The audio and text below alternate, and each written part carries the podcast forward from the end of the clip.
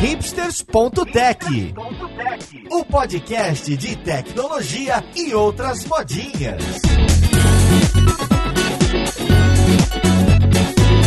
Olá, caríssimo ouvinte, seja muito bem-vindo a mais um episódio do seu podcast favorito. Esse aqui é o hipsters.tech, meu nome é Paulo Silveira e hoje a gente vai falar de telemedicina e saúde digital. Então vamos lá, podcast, ver com quem que a gente vai conversar.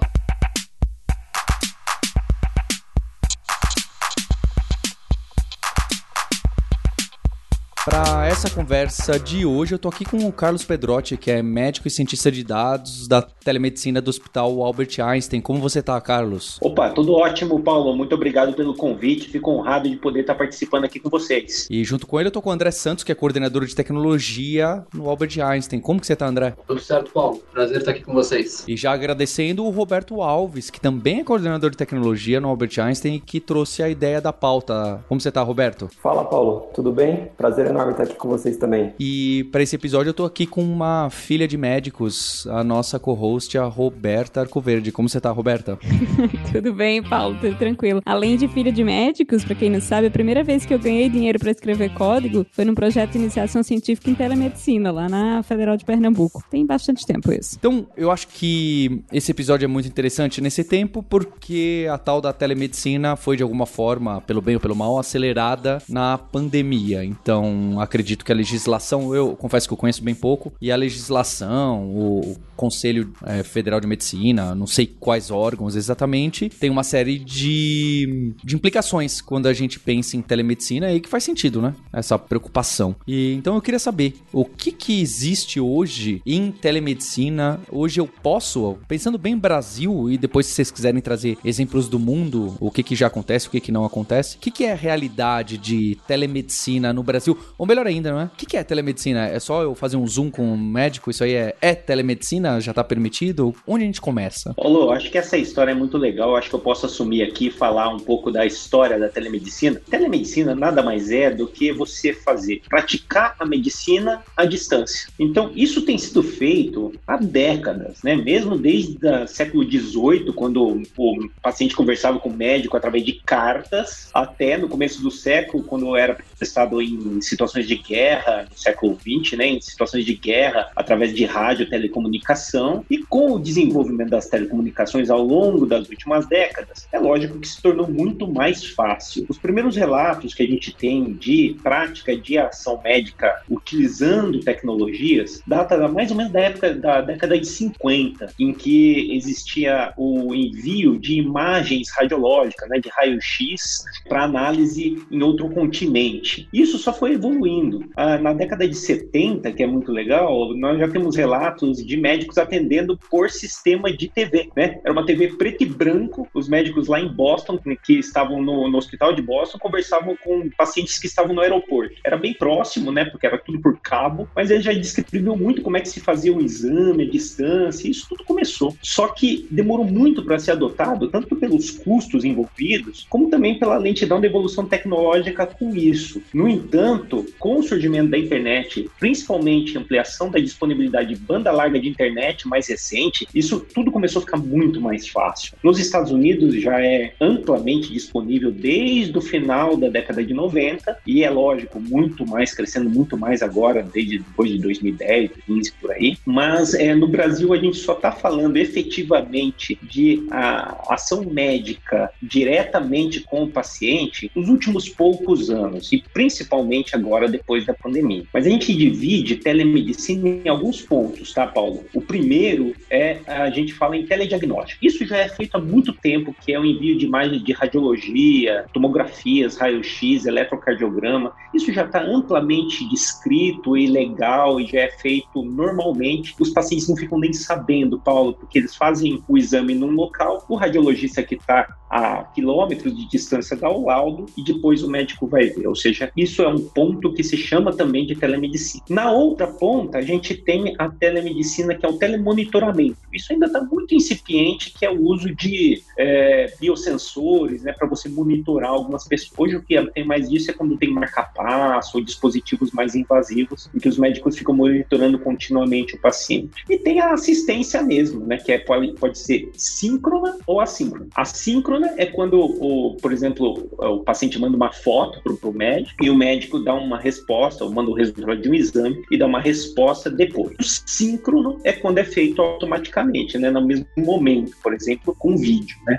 Então, como a banda larga de internet para vídeo é uma coisa um pouco mais recente, o vídeo realmente em tempo real é algo que tem sido feito há pouco tempo. Né? Aqui no Einstein a gente faz desde 2016, mas concordo com você que a questão legal ela não está muito bem resolvida desde então. Nunca existiu, Paulo, uma lei que proibisse o uso de telemedicina para essa finalidade. No entanto, o, a, a, última regulamentação de telemedicina, para você ter ideia, é de 2002. 2002, para quem não se lembra, o, o, celular mais, mais avançado da época tinha uma. Era o jogo da cobrinha, a lanterna eram os features mais avançados que tinha na, na ocasião. E então, assim, a gente realmente não, não, não tinha como. Não tem. Estava muito obsoleto. E não se tratava, não existia uma recomendação formal contra. Só que tudo isso começou a ser muito discutido nos últimos anos, e é lógico, agora com a pandemia existe uma lei mesmo, né, federal, liberando o uso da telemedicina, por isso isso cresceu muito, e daí ficou muito mais fácil de você contratar, de fazer contratos, porque fica tudo muito mais estável do ponto de vista legal, e agora a gente está pretendendo que exista uma regulamentação formal do CFM também para isso. Mas ainda tem muita discussão, tá? Envolve congresso, envolve uma série de entidades, uma série, é,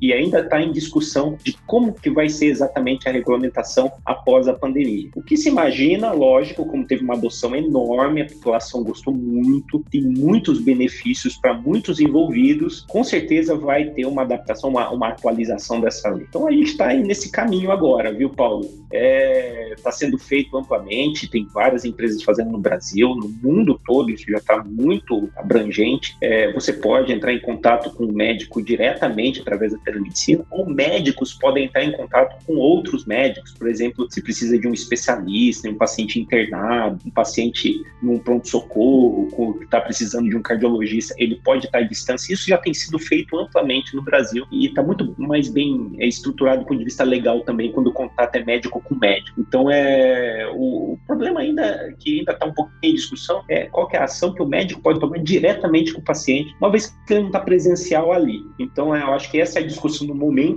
e que ainda envolve uma série de instâncias para ter uma estabilidade legal aí, que é, muitas vezes é necessário, tá, Paulo? E o que, que isso implica em ferramentas ou como as instituições, hospitais, instituições de saúde estão se adaptando? Porque vamos falar dessa telemedicina que você colocou como antiga, não é? Que, inclusive, sempre vai ver biografia de autor rico europeu lá do século XIX. Ele saía rodando a Europa, passando por um monte de águas quentes, não é? Esses balneários para tentar resolver aquela pedra do rim que e passava por mil médicos e trocava carta com mil médicos, mas ele acabava morrendo com a pedra do rim. Então, realmente, algo que acontecia. E hoje, o que, que é dessas ferramentas mais básicas? Básicas. Hoje, se alguém falar, ah, vou marcar uma consulta com a minha médica durante essa pandemia porque não quero ir até lá, isso acontece via Google Meets, via Zoom, é algo trivial desse jeito para esse remoto, essa telemedicina. Começando aqui a falar, né, as primeiras ferramentas? Paulo, é, na realidade, o que nós temos hoje são é, múltiplas ferramentas disponíveis né, para videoconferência e realmente, você tem razão, não existe uma regulamentação, uma determinação de qual que é a melhor, tá? Tem médico que está usando o vídeo do WhatsApp, ok. Tem gente usando o Google Meets, tem Zoom, Teams da Microsoft. E você tem ferramentas específicas mesmo com o propósito de realização de telemedicina. Nos Estados Unidos, eles têm uma, uma regulamentação, uma lei chamada HIPAA, e muitas dessas ferramentas elas não se adequam, elas não estão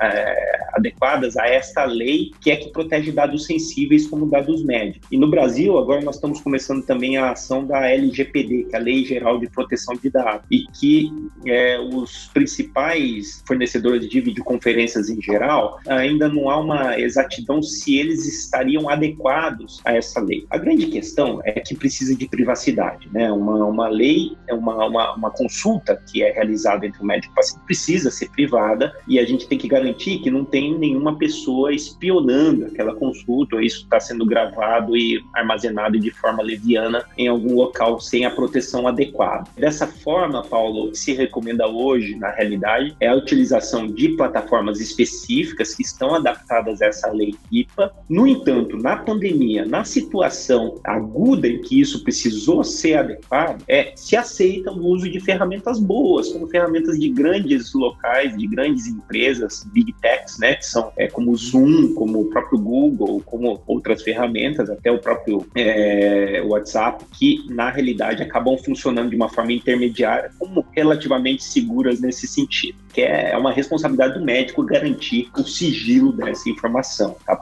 Mas é, é algo que a gente ainda está aprendendo bastante. As nossas ferramentas aqui elas são todas HIPAA compliant, né? Ou seja, elas estão dentro dessa norma, mas não é todo mundo que consegue ter acesso a isso, até mesmo porque não é fácil de encontrar no mercado brasileiro ainda. Assim, existe a ferramenta de videoconferência em si, que é o que acontece durante a consulta, né? Mas existe toda uma jornada do paciente para facilitar que ele ingresse nessa videoconferência, para agilizar é, o tempo do médico durante o atendimento, tanto a nível de registro médico do atendimento, emissão de receita, exame, atestado, etc., quanto pro, a nível de triagem também, né? Do paciente selecionar a queixa que ele, uh, antes de ingressar efetivamente na consulta, isso eventualmente alertá-lo de que essa queixa pode ou não ser pertinente para telemedicina e também a volta disso para o paciente, né? Como é que ele chega na farmácia com uma receita certificada digitalmente e consegue comprar o seu atestado, etc. Então, assim, a, a vídeo, ela obviamente é o cerne da consulta, só que existe todo um enredo por trás ali, né? E antes do, do, de começar, a gente estava conversando um pouco sobre saúde digital, né? E a telemedicina é, sem dúvida, hoje o grande pivô da, da saúde digital, mas a saúde digital é mais completa, né? Ela envolve você ter uma gestão da saúde do paciente como um todo, ele ter um personal health record com informações da saúde dele a longo prazo e tudo isso ser quase que um prontuário de, de saúde. Então, quando você vai agregando essas coisas, né? Hoje a gente tem chatbots para atenção primária, ferramentas de reminder para agendamentos, para exames agendados, para consultas, etc. E tudo isso, na verdade, são ferramentas de, de saúde digital, né? Então a gente vai construindo esses módulos e plugando para montar a jornada do paciente de acordo com a especificidade de cada modelo de negócio, né? Seja a telemedicina para urgência e emergência, como o Carlos Pedrotti estava comentando, seja para consultoria entre médicos, atenção primária e por aí vai. É, é muito bem colocado, porque a gente não pode confundir telemedicina com uma videoconferência simples. Videoconferência é uma parte do método que é a telemedicina. A telemedicina é um método de atendimento que é diferente da consulta tradicional. E esse método envolve, como o André falou também, todo um processo, uma jornada digital do paciente no ambiente web que hoje nós temos disponível. É, eu adorei que você falou da jornada, vocês dois falaram da jornada, porque exatamente uma das coisas que eu ficava mais curiosa, principalmente quando eu falo sobre telemedicina com médicos, né? Porque, enfim, na minha família tem muitos médicos, eu tenho um círculo de amizade com muitos médicos também eu achava que ia ser uma revolução, que os médicos todos iam dizer, nossa, vai ser maravilhoso poder atender, imagina, de casa, ou enfim. Porque eu, como programadora, eu trabalho de casa, né? Eu trabalho remoto. Então eles ah, eu achava que todo mundo ia achar o máximo. Mas eles têm uma resistência tremenda, especialmente os mais velhos, né? É, meu pai, que é cardiologista também, fala, como que eu vou atender sem ver um, um, um eletro, sem poder auscultar o paciente, sem poder, né? Como que eu vou passar uma, uma receita? E eram exatamente essas as curiosidades que eu tinha, né? Como funciona essa coisa da, do atestado da receita com as integrações com as farmácias. E hoje em dia a gente tem um monte de tecnologia. Por exemplo, eu dei o exemplo do eletro. Você tem o Apple Watch aí, você tem relógio de fitness que, que faz ECG, né? Que já foi aprovado. não sei se como que tá na Anvisa, mas no exterior já, já, já é aprovado pelos órgãos de saúde. E poderiam, então, ser usados junto desse arcabouço de tecnologias de telemedicina. Quando distante a gente tá para essas coisas começarem de fato a acontecer na vida da, da medicina a nível nacional? E aí eu queria fazer essa pergunta, especialmente pensando fora de São Paulo, né? Porque, claro tudo é mais fácil quando você está no grande centro. Mas meu pai, por exemplo, ele é médico numa cidade de 60 mil habitantes no sertão do Pernambuco. Então, eu acho que, que esses micro, essas micro-regiões têm muito mais a ganhar, inclusive, com a modernização né, dessas técnicas. A gente está fazendo um projeto, o Roberto, que ele é voltado para a integração de vários centros eventos de saúde e compartilhamento de, de informações, né? Então, independente do local onde o paciente recebeu o seu atendimento ou fizer o seu exame, tudo isso tramita para todos os parceiros que estão envoltos nessa rede para que a gente tenha informação, né? Então, a gente tem tanto os dados gerados pelos atendimentos, pelas passagens, como as informações geradas por atendimentos, passagens, exames em outras instituições de saúde e a gente recebe também os dados do que a gente chama de Patient Generated Health Data, né? Isso faz parte desse projeto, dessa empreitada que a gente está eh, iniciando, para que as informações de gadgets, de devices que, de autoaferição do próprio paciente, que essa informação possa chegar até nós também e a gente vá armazenando tudo isso para poder consolidar em um esse Electronic Health Record que consolidaria as informações do, do paciente, né? E aí alimentando processos, APIs de Big Data, inteligência artificial e com a medida que a gente for aprendendo a tomar essas decisões de forma eletrônica e disponibilizando isso como features para os pacientes dentro dos nossos canais. E um outro ponto, né, que eu queria até colocar é realmente o que a gente chama, Roberta, tem até um nome, que é telepropedêutica. O que, que significa isso? Propedêutica é uma disciplina que tem na faculdade de medicina que é o ensino do exame físico, de como que você é, pergunta as coisas do paciente e como que você faz o exame clínico nele. Uma coisa que eu gosto muito de comentar é que muita gente fala que na telemedicina não existe exame físico, e isso está errado. Existe sim, você só não está presente, ou seja, mas você está realizando um exame físico, você analisa como que o paciente se comporta, qual que é o tom de voz dele, você analisa visualmente através da câmera qual que é a postura do paciente, você consegue ver garganta, consegue ver lesões, consegue ver mucosas, consegue ver o, o por exemplo, oftalmológico, o olho é muito bom. E agora estão começando a aparecer devices que eles conseguem, inclusive, aprimorar o uso de algumas, algumas câmeras específicas com adaptadores para olhar ouvido, para fazer um exame de fundo de olho, uma câmera especial para fazer uma dermatoscopia, que é exame da pele, e também aparecendo dispositivos para você poder fazer uma ausculta em que o paciente coloca o dispositivo no peito lá e você ausculta aqui do outro lado da câmera. Mesma coisa para outros tipos de análise mais aprimoradas e, e, esses exames estão começando a ficar cada vez mais fáceis de serem encontrados. Nos Estados Unidos, inclusive, já vende até um dispositivo no, no, na Best Buy que você compra e pagando uma assinatura mensal você tem acesso à telemedicina que possa utilizar aqueles dispositivos e que inclui também um desse é, é, estetoscópio digital, né, que é para você fazer a ausculta de pulmão e coração e o próprio dispositivo ele vai ensinando onde que você tem que colocar, como é que você a pressão que você tem que fazer, ele vai ensinando o paciente para colocar no local certo e que o médico do outro lado da, da câmera possa escutar como se ele estivesse próximo do paciente. Olha que legal. Então são várias situações que estão sendo desenvolvidas, estão começando ainda a vir para o Brasil. Você citou o Apple Watch que é, é recente, mas ele já está aprovado para utilizar o eletrocardiograma do, do Apple Watch. É um eletrocardiograma muito simples, tá? é muito diferente do, do eletrocardiograma convencional, mas ele já dá uma boa ideia de uma série de coisas. Eu mesmo sou cardiologista, posso dizer, tem alguns pacientes que já me mandaram um exame e, e é muito interessante, funciona perfeitamente, tá? Então, é, a gente está só no começo. Agora o Apple Watch 6, ele já consegue, inclusive, oxigenação, né? Ver a, a saturação de oxigênio no sangue. Ou seja, são vários outros dados que vão vão sendo informados. É muito comum para pressão alta, por exemplo, o paciente mede a pressão em casa e passa para você os dados não só da pressão, como frequência cardíaca, tudo isso a gente vai juntando aos dados que a gente tem do paciente na teleconsulta para gerar uma hipótese diagnóstica e propor um tratamento. O que eu gosto sempre de dizer é que não é definitivo. O método telemedicina serve para algumas coisas, não é para tudo. Se você hoje precisa auscultar e o paciente não tem um dispositivo, ou você precisa palpar um abdômen, examinar certinho uma lesão, qualquer outra coisa que precisa da presença física, você vai precisar encaminhar esse paciente para uma consulta presencial. Não é vergonha nenhuma fazer isso. Essa é que é a ponto interessante. Você faz o atendimento, você precisa de mais detalhes. É como se você precisasse de um exame complementar, que você encaminha o paciente para colher o exame no laboratório. Nesse caso, você estaria encaminhando o paciente para uma consulta presencial para complementar aquela consulta à distância. Então é assim que funciona, não é tão complicado como todo mundo possa. É só a gente estabelecer esses limites e ter a responsabilidade da médica que todo médico tem qualquer consulta. Né? Eu fiquei curioso com o certificado RIPA aí que vocês citaram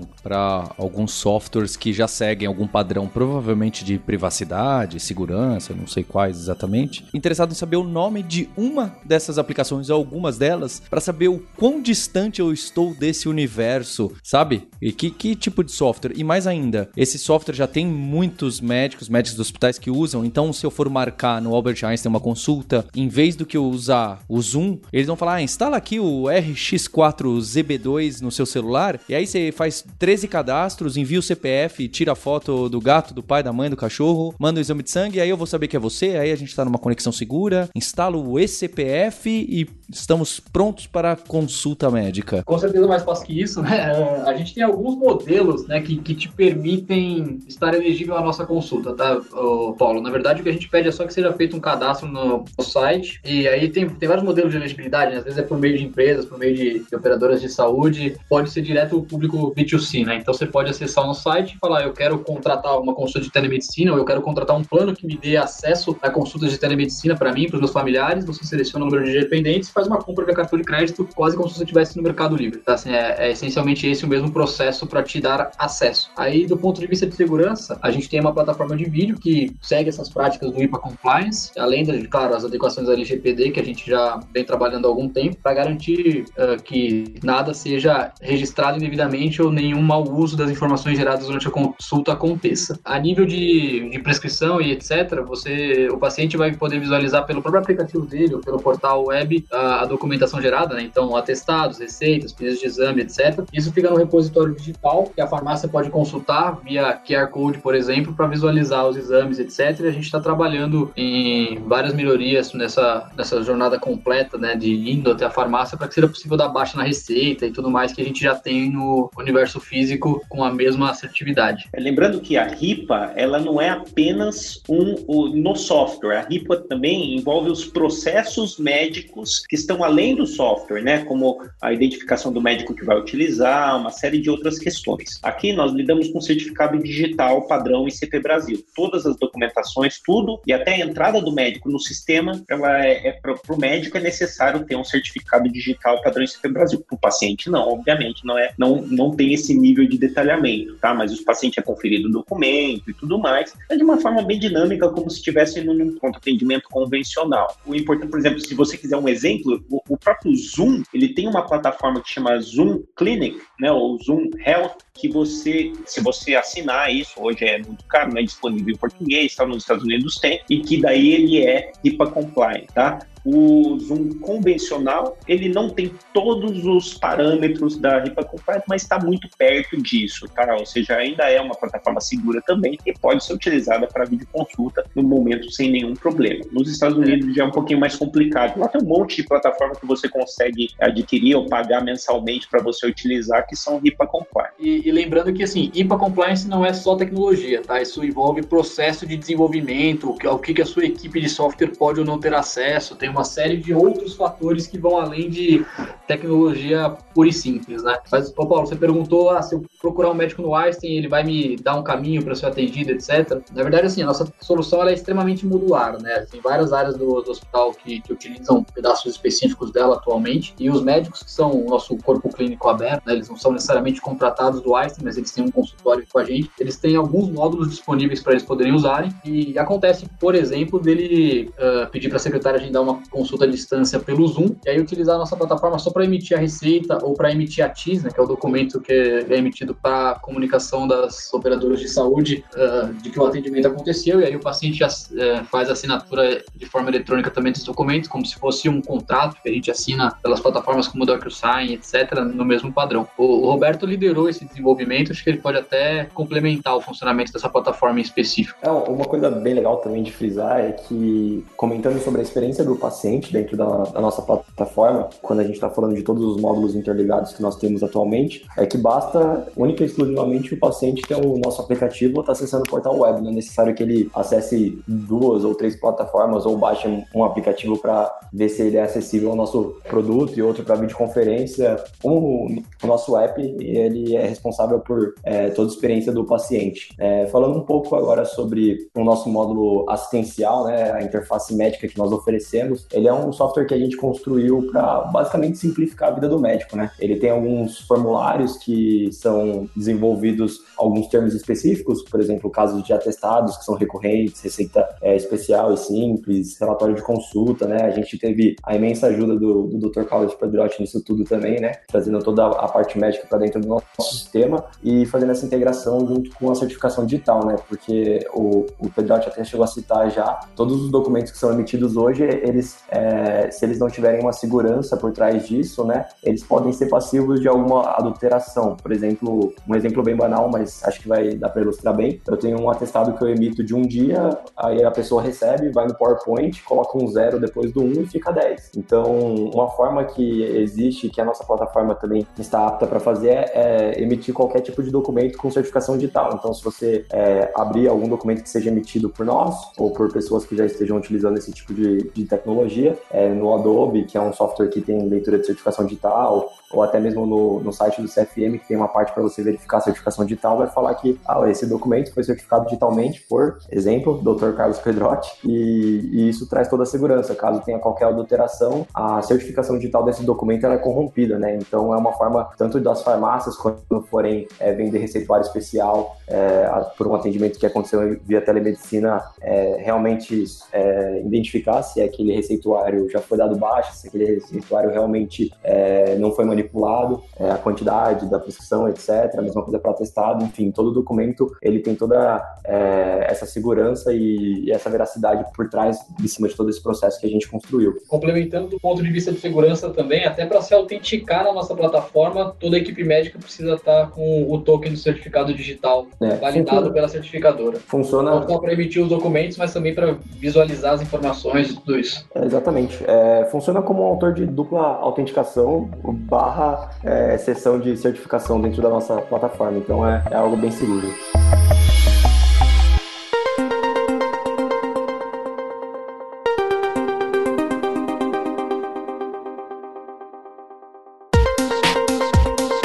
Bem, acho que a gente passou por alguns primeiros passos e do que está acontecendo de mais frequente. E o que, que tem de mais moderno hoje em dia, seja no Brasil, seja lá fora. Antes da gente chegar nas viajar na maionese e falar do futuro, queria saber o que, que já é real hoje em dia de ponta. Então teve o exemplo aí do ECG, né? O eletrocardiograma da, da Apple Watch, que, sei lá, salvou a vida de algumas pessoas e que já mandou e chamou, é, integrado, então já manda pelo e-mail, não sei como que manda até, até a, a médica. O que que mais desse tipo de. Olha, você pode ter um, um laboratório em casa que você fura o dedo e põe aqui e ele já manda o colesterol, não sei o não sei o que, já pro seu médico, médico da família, ele já fica sabendo e aciona se deve ou não continuar com a medicação. Então, que, quais são exemplos reais que já acontecem hoje? Pode ser só para a família rica da Holanda, pode ser só para ele, mas o que, que já é realidade dessa telemedicina, como o Carlos bem colocou, né? Mais do que a videoconferência. O que, que vocês já veem de muito interessante? Então, eu vou, vou dar dois exemplos exemplos, Paulão. O primeiro é pra, de médico para médico, tá? Que é, são os aparelhos de ultrassom portáteis, tá? Hoje tem um ultrassom chamado de Butterfly IQ, que é vendido nos Estados Unidos, muito mais barato do que um ultrassom convencional, ele custa cerca de 2 mil dólares, e o médico que compra isso, ele pode fazer o ultrassom no paciente dele, e um ultrassonografista vai dar o laudo à distância, e isso é enviado pela nuvem tá? Então, é, isso meio que é, disponibiliza, amplia o acesso a exames complementares como ultrassom, que em várias áreas do mundo não são tão disponíveis. Então, é muito interessante. E do ponto de vista do paciente, o que eu estava comentando, existe um dispositivo chamado TytoCare, com Y, TytoCare, que nos Estados Unidos você compra na Best Buy hoje, eu acho que custa 249 dólares. Um kit que tem um estetoscópio, tem uma câmera de alta resolução que também faz temperatura para vermelho e uma série de adaptadores que você consegue ver nariz, consegue ver ouvido, consegue ver garganta e ele esse equipamento ele vai instruindo já o paciente a como utilizar. É muito interessante, já está sendo amplamente utilizado nos Estados Unidos, tem uma grande venda já. Realmente não é para todo mundo, mas se vocês forem pensar, não é tão inacessível assim. Famílias com filhos compram esse equipamento e muitas vezes conseguem evitar de ir no pediatra ou no pronto-socorro localmente, acessando o seu próprio pediatra à distância, pagando uma mensalidade que ele consegue para poder utilizar a plataforma e o próprio médico acessa essa plataforma e consegue ver o paciente, inclusive fazendo ausculta cardíaca, pulmonar e tudo mais. Isso já é uma grande realidade, não está nem um pouco distante, né? O que está começando a ser distante mesmo, mas que já está começando a aparecer, são quiosques de telemedicina. Na China, por exemplo, você tem quiosques em que a pessoa entra, passa o cartão de crédito e daí ela tem uma consulta com o médico. Lá tem vários dispositivos para auscultar, ele consegue fazer pequenos exames de sangue também rapidamente dentro desse quiosque. E no próprio quiosque, na parte de fora, já tem uma espécie de farmácia em que sai o remédio na, na dose certa já para ele pegar e já levar para casa. Ou seja, é um all-in-one que já está começando a, come a, aparecer na China, mas ainda está em fase de protótipo. Olha até onde a gente está conseguindo chegar. Né? Essa é a versão digital. Não sei quem é de São Paulo e conviveu muito no centro de São Paulo, que tem enfermeiros e enfermeiras falando: Deixa eu medir sua pressão aqui, traz aquele. Eu não sei como é o nome formal do medidor de pressão. Esfigmomanômetro. Esfigmomanômetro. Aí pode chamar de medidor de pressão que tá de boa. vou chamar de esfig. O pessoal fala esfigmo. Esfigmo. Isso, boa. Então as pessoas te param no meio da rua, no centro de São Paulo, com o esfigmo em mãos e falam: Quer medir a sua pressão? É, não sei qual é a utilidade prática disso, não é essa a discussão, mas lá na China, então, vai um pouquinho além. Né? Você quer ver você inteiro por dentro? Passe aqui o seu cartão de crédito e descubra já algo para se apavorar, provavelmente. Então, é realmente fica é, um, um Black Mirrorzinho já ali na China, correto? Exatamente, é por aí. Ele, inclusive, mesmo a China sendo bastante aberta a novas tecnologias, dias nessa situação, ele começou a funcionar os protótipos e daí o governo barrou um pouquinho ainda está segurando para que isso não amplie demais. Mas é. De qualquer forma, Paulo, sempre tem um médico na outra ponta, tá? Então é o médico na outra ponta está vendo o paciente ali, está tomando a decisão junto com ele e compartilhando as responsabilidades. E tem uma outra coisa também, eu vou citar algo que também é inovador, faz parte da telemedicina e já está ativo. Tem uma empresa na Inglaterra, que a gente até já foi visitar, que chama Babylon. Ela tem um, um um, um, sistema, né, um chatbot na realidade, mas é um pouco mais complexo que isso, em que vai perguntando para o paciente uma série de perguntas para fazer um diagnóstico e ela dá as orientações diretamente, automaticamente para o paciente, baseado nessa conversa que ela teve com o paciente, uma série de perguntas, e é, no final dessa situação ela pode mandar o paciente diretamente para um ponto-socorro, ou para assistência primária, ou realmente colocar um médico na linha ali. E quando ela coloca o médico na linha, ela já vai dar todas as hipóteses diagnósticas para o médico e ela continua é, monitorando a conversa para tomar novas decisões baseadas nisso. É uma empresa enorme, tem mais de mil engenheiros de dados trabalhando trabalhando ao mesmo tempo para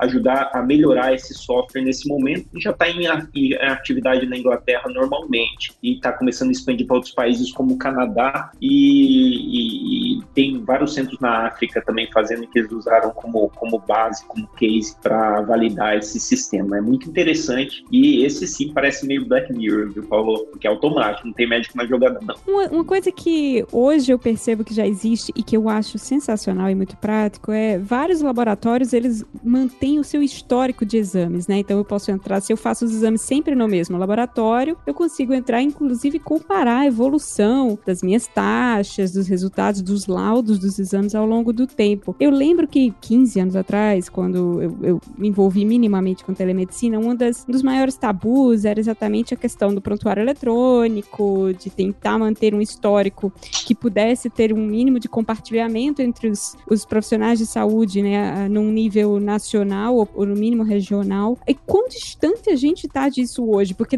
eu imagino que deveria ser uma experiência maravilhosa para qualquer médico começar a consultar alguém e poder buscar todo o histórico né, de, de, consultas, de exames, de tudo que essa pessoa fez. Mas claro que isso é um, é um sonho idílico que depende de política pública, que depende de regulamentação e que depende de tecnologia. Mas como que isso hoje é enxergado? Ainda existe, em primeiro lugar, ainda existe alguma iniciativa para que a gente um dia chegue nessa situação? Ou, ou isso é algo que não se discute mais? Ou a gente está tentando aos pouquinhos? Tá. Ó, isso na realidade, em toda convenção, congresso que você vai de telemedicina hoje, a palavra de ordem mais falada é interoperabilidade. Então, vários estándares, vários padrões de é, interoperabilidade em prontuários eletrônicos estão sendo desenvolvidos, tá? O mais conhecido chama HL7 Fire. Acho que alguém pode até comentar a respeito, não sei se eu quer falar, André, Roberto. A meta principal é essa, é você conseguir que o seu prontuário converse com o prontuário de outras empresas para que você, no final das contas, tenha um acesso mais universal e o paciente possa ter conhecimento de toda a sua jornada de saúde, mesmo que sejam empresas diferentes ou até países diferentes. Isso. Uma coisa interessante do HL7 Fire, né, que acho que é um, um, o principal protocolo, como o Pedro falou, é, quando está falando de interoperabilidade, é que hoje a maioria dos hospitais, cada um armazena o dado na sua própria estrutura, né, utilizando o seu próprio formato de banco de dados, como assim definiu da melhor maneira, o seu esquema, enfim. Então, não existe um padrão no Brasil definido para isso. Então, esse protocolo HL Certifier, ele vem para tentar trazer um padrão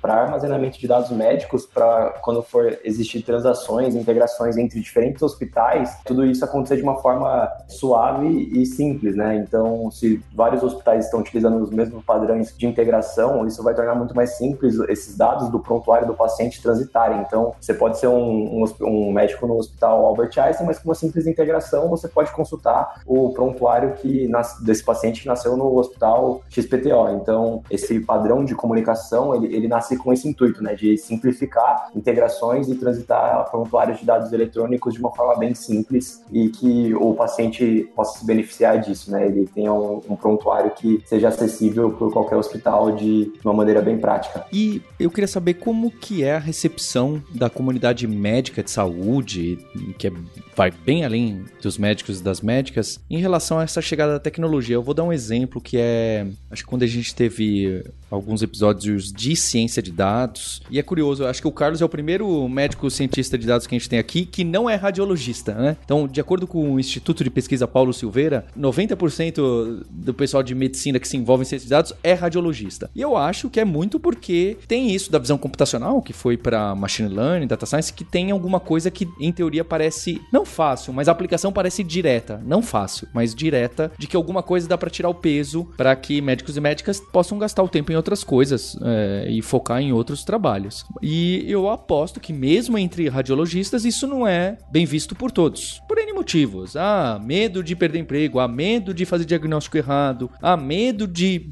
não sei, é, por vários motivos. Como que é isso, essa chegada do Apple Watch, a chegada do outro que a gente esqueceu de citar que é um que é realidade, mas eu não sei o quão prático é, é esses exames de DNA que acabam vendo poucos, né? É, é, o 23andMe, que é, um, é o primeiro que fez muito barulho, mas eu sei que hoje em dia tem uma quantidade enorme, inclusive brasileiros. Essa aproximação da. Às vezes não é nem inteligência artificial, é tecnologia pura mesmo, de métodos práticos e diretos que de alguma forma tomam, certamente, o espaço e o trabalho de profissionais da saúde. Como que é esse embate? Como que é essa receptividade? Assim, a medicina é uma área peculiar em alguns aspectos, porque é, demanda um tempo de formação muito longo, né? Um médico, ele demora seis anos na faculdade, daí pelo menos quatro anos de uma é, residência, pós-graduação em seguida, muito tempo de experiência para poder chegar num certo nível de carreira. E qualquer situação que pode abalar essa estabilidade que foi alcançada a duras penas, ela é vista com desconfiança, tá, Paulo? Porque todos os médicos, depois de tanto tempo de dedicação, eles esperam que seja atinja uma fase de maior estabilidade. Acontece que tudo isso vem mudando ao longo do tempo e realmente a telemedicina ela foi, ela continua sendo muito criticada por muitos médicos por conta da muito mais eu imagino do desconhecimento de o que, que ela representa do que é, algo real mesmo, consistente, argumentativo a, a, nesse respeito. A telemedicina, por exemplo, ela é uma complementação, é um outro meio de você praticar a medicina que você já pratica. E, na realidade, o que eu gosto de dizer é que o, a telemedicina amplia o acesso, ou seja, vai aumentar a quantidade de pacientes que vão ter acesso a mais médicos, ou seja, no final das contas, o médico vai ter mais pacientes e não menos. Isso numa, de uma forma geral, tá? Lógico que existem pequenos locais em que isso pode ter alguma mudança, algumas especialidades, mas no geral vai aumentar e vai melhorar para o médico, ele vai ter mais acesso, o paciente vai ter mais acesso ao médico. É comum mesmo um pouco de receio com novas tecnologias, porque é, o médico, em geral, ele tem uma mentalidade mais científica, tá, Paulo? No sentido de que qualquer nova tecnologia ou novas tecnologias médicas, elas precisam ser provadas para você garantir que aquilo vai ser bom para o seu paciente e não vai trazer prejuízos. E por isso que a adoção de novas tecnologias em, medicina, no geral, ela é muito mais lenta do que em outras áreas. Em geral, muito, em, em, perde uma ordem de grandeza em outras áreas praticamente. Existem lado bom e lado ruim disso. O lado bom é que você sempre preza pela segurança, é algo que está remete ao juramento de Hipócrates, né, que primeiro você não não causa prejuízo e depois você pensa em como melhorar. Eu acho que esse é o principal motivo pelo qual há tanta resistência em mudança, tanto pela questão cultural e adaptativa da própria característica da própria profissão médica, como também esse receio de você daquilo não ser bom, tá? Não ser, no final das contas não ter um efeito favorável. Você tem muito medo dessa mudança. Agora a gente está tendo um novo, uma quantidade maior de médicos mais é, com mais adeptos à, à, tecnologia. Eu me incluo nisso. A gente tem aí tem muito cientista de dados também em genética e oncologia por conta da questão de análise genética, viu, Paulo? Então você deu um exemplo aí nessa área tem muita gente também tá? Não é só radiologia. Radiologia tem pouco, acho que eu sou meio mosca branca mesmo. Então, mas o que eu gosto de falar quando a gente fala de análise de dados, isso principalmente na área de gestão médica, é fundamental. Isso revolucionou minha vida depois que eu estudei isso. Foi um prazo longo, mas revolucionou a forma como a gente encara os dados médicos hoje. Você consegue extrair tanta informação legal dos prontuários, você consegue fazer análise através de processamento de linguagem natural, você consegue obter dados que são muito relevantes para controle é, tanto da, de, de, processos médicos em geral, gerenciais, quanto de pesquisa e de qualidade mesmo. Você consegue monitorar muito melhor como está a qualidade do atendimento dos médicos em determinado serviço, você analisando, fazendo análise de linguagem natural nos prontuários e analisando alguns dados tabulares. Isso é, abre um horizonte que hoje é um oceano azul. Então é, é muito interessante, é uma área muito promissora como uma opção para médicos que estão começando aí na carreira. É muito interessante.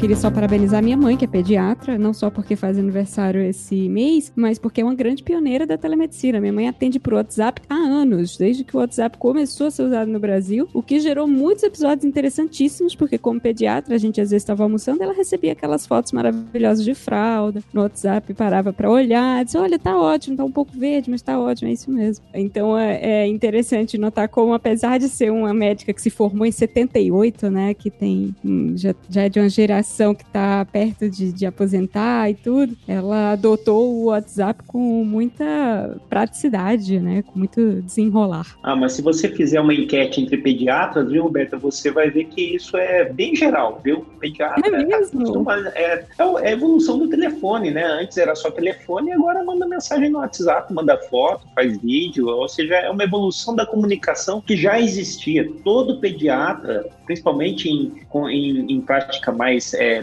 particular, com que você tem contato mais próximo do paciente, é super comum o paciente ligar, mandar mensagem, mandar foto. Isso há muito tempo, né? Então, é, é mas é. realmente, é, parabéns para ela por ter né, se formado há um pouco mais de tempo e por ter adotado isso. Isso é importante porque, com certeza, deu para ela uma vantagem competitiva e manter um contato mais próximo com os pacientes, principalmente de mães mais jovens aí que estão precisando tanto.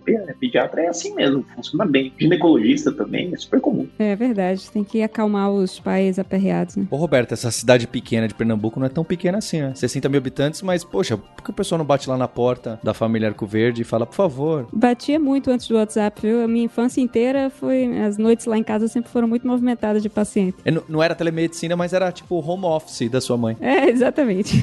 Em grandes linhas é isso, Paulo. É, a gente vem testando muitas tecnologias novas, né? Acho que vale a pena reforçar que, assim, complementares a- ao atendimento e tudo isso, a gente tem a questão dos bots, que estão bastante na moda aí, e a própria computação em nuvem, que facilita muito para que a gente tenha escala e consiga eh, aumentar, diminuir, enfim, provisionar nosso, nossos recursos de infraestrutura para poder conseguir dar vazão aos atendimentos, né? E foram essenciais na pandemia, onde a gente saiu de um cenário de 90 a 100 consultas médicas por dia para mais de mil, né? Então, tudo isso foi possível porque a gente estava preparado para ter esse ganho de escala de forma ágil, né? E também, claro, graças ao Stack Overflow para ajudar a gente a resolver os problemas aí. Ah, olha aí. É, até se vocês puderem citar o que, que vocês usam, ou vocês estão muito envolvidos com sistemas internos do hospital, ou tem muita coisa que vocês fazem de integração desses sistemas aí, e o que que aparece? Pode até ser o caso do, do Hospital Albert Einstein, ou no geral, é muito código em C, porque tem que jogar aqueles 4 GB de imagem de radiografia de um lado para o outro, ou é muito XML por causa dos protocolos que a saúde do Brasil obriga a seguir? O que, que envolve muito o dia a dia de vocês que estão nessa coordenação, na liderança técnica aí? Olha, Paulo, acho que tem um tema bem interessante pra gente, pe- um acho bem interessante pra gente puxar, que é assim, a nossa plataforma de telemedicina, ela nasceu muito desacoplada do restante da nossa operação pro hospital, do hospital, né? E agora a gente vem eh, disseminando o que a gente desenvolveu para telemedicina, porque a gente desenvolveu muita tecnologia pioneira, mas que agora a gente entende que faz sentido para outras áreas, né? Então, a gente está fazendo um movimento de agora unificar. Então, a nossa, o grosso da nossa solução está hospedado na AWS. A gente tem algumas coisas, alguns produtos da, da Microsoft que a gente usa na Azure. E nesse momento a gente está trabalhando em um Direct Connect com os nossos servidores internos, estão numa, numa abordagem on-premises, para que possamos nos comunicar com mais tranquilidade com o nosso sistema de prontuários, nosso sistema de faturamento, etc., que, que estão aqui dentro. Ah, em termos de linguagem de programação, toda a nossa plataforma web está desenvolvida básica, praticamente em, tudo em Node.js. Ah, Os algoritmos de inteligência artificial que a gente usa para triagem, de, tanto de imagem quanto de texto, foram desenvolvidos em Python. Ah, a parte de banco de dados não relacional Mongo, relacional, a maioria Aurora, temos alguma coisa em, em SQL Server também. E, bom, a gente tem algumas coisas novas sendo desenvolvidas agora já usando TypeScript. Uma coisa também bem interessante, né, que o André falou, que a gente saiu de aproximadamente 100 atendimentos por dia para mais de mil e, e assim, para cada atendimento que a gente tem também, é, isso envolve no mínimo 10 integrações entre os nossos sistemas, né, porque a gente utiliza uma arquitetura distribuída entre microserviços, então isso no final do dia são mais de 10 mil integrações por dia, isso nos cenários mais simples, né, então a escalabilidade que isso exigiu da nossa equipe e da nossa arquitetura foi bastante é, forte, né, nesse momento de início de pandemia para mais para frente até chegar no auge, agora que tá, agora não, né, mas nos últimos tempos para cá que vem diminuindo.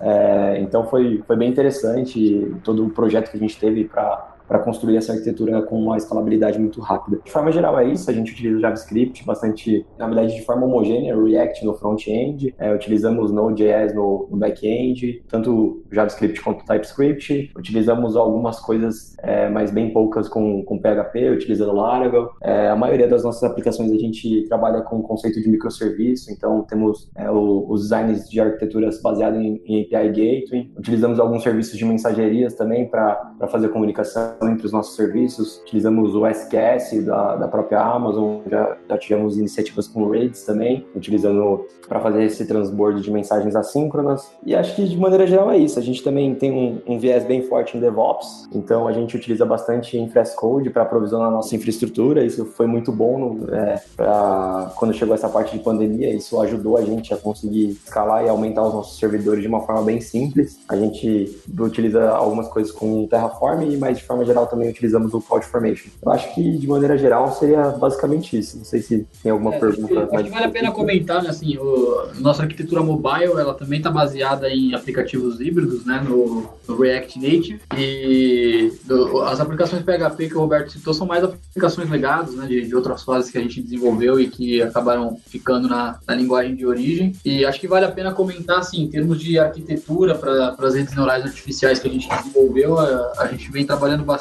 com a arquitetura da Google Lenet, acho que para avaliação de imagens médicas aí está dando melhor performance para a gente por enquanto.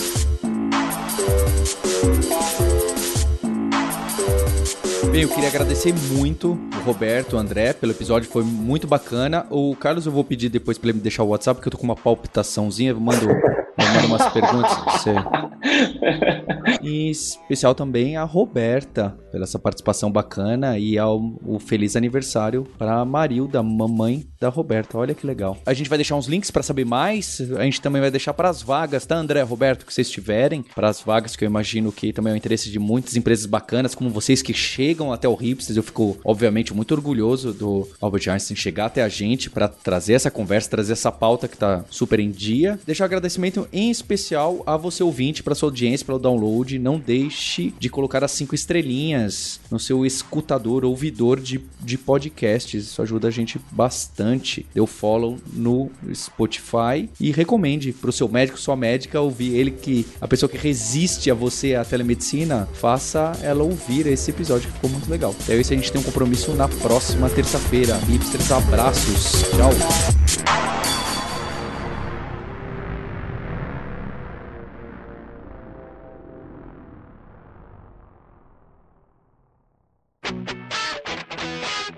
Você ouviu o hipsters.tech, produção e oferecimento alura.com.br, cursos online de tecnologia e Kaelon, ensino e inovação.